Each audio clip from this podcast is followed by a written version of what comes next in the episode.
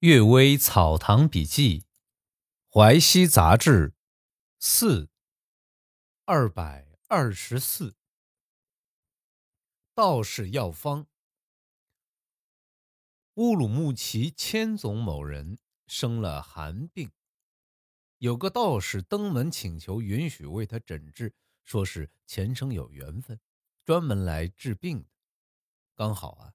一个被流放的人高某的妻子相当懂医道，看到道士开的处方，大惊道：“这桂枝汤喝下去，阳性太盛就会死人，药性和病情相反，怎么能乱用呢？”于是啊，极力阻止千总用道士的处方。道士叹了一口气说：“这就是命啊！”抖抖衣服就走了。高某的妻子给千总开了承气汤。千总服后，病便痊愈了。大家都认为道士不懂装懂，讲假话。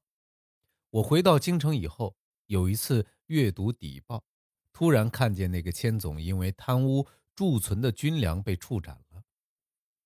这时啊，我才醒悟，道士实在不是一般的人，想用药把千总害死，保存他的全尸。这件事啊，和以前记载兵部书吏的事情相类似，难道不是孽由自作，不是人的聪明才智可以挽回的吗？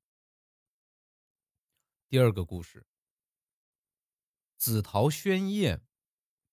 姚文公说，人们家里有奇妙的器具用品，到底不是好事儿。他说起癸巳年科举同榜的慕容老先生家里。有一方砚台，天然形成鹅卵形，紫色，十分纯正。有一个冠玉眼的眼珠子闪闪发光，很有神奇的样子。抚摸的时候滑腻的，一点不沾手。用手敲一下，坚硬的像金属似的。用口哈气啊，砚台之上形成露珠。研墨时一点声音也没有，只要磨几次，墨汁就很浓很黑。砚台没有刻着款式铭语，仿佛因为喜欢这砚台保留天然模样，不想刻上文字。砚夹啊，也是紫檀树的树根雕刻而成，砚台放进去很方便，但装进砚台后就把夹子填得满满的，没有一点空隙，摇动也没有撞击声。夹的背后呢，有“紫桃轩”三个字。字小的像豆子那样，从这一点可以知啊，是太仆寺少卿李日华的遗物。平生见过宋砚之中，这方砚台当属第一。但是后来因为珍惜这方砚台，却得罪了上司，几乎遭到意想不到的灾祸，就很生气的把这方砚台摔碎了。在灾祸将要发作之时，晚上听到砚台发出好像是呻吟的声响。第三个故事，毒菌。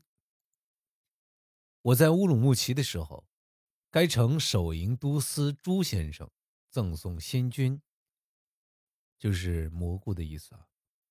守备徐先生就讲了一个事儿。从前他还没有做官之时，有一次看到有人卖新菌，就想买来吃。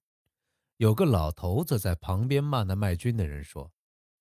他还有几任官职，你怎敢这样做？卖军人害怕的走了。这个老头子并不认识，又很快分别，也不知道他到哪儿去。第二天啊，听说这一带有人吃了新菌中毒而死，就疑心那个老头子是土地神。卖军的人从此再也看不到了，估计是鬼来寻找替代的人。《吕氏春秋》里说呀，最鲜美的味道是月落的菌。本来没有毒，有毒都是因为有毒蛇、毒虫爬过粘上的。中毒的人会狂笑个不停。陈仁玉的《军谱》记载，有用水调苦茶、白番可以解菌毒的方法。张华的《博物志》、陶弘景的《名医别录》都记载有用地浆解毒的方法，也是因为有菌毒的缘故。用黄泥调水澄清之后的水叫做地浆。感谢各位收听今天的《幼微草堂笔记》，读的有点短呢。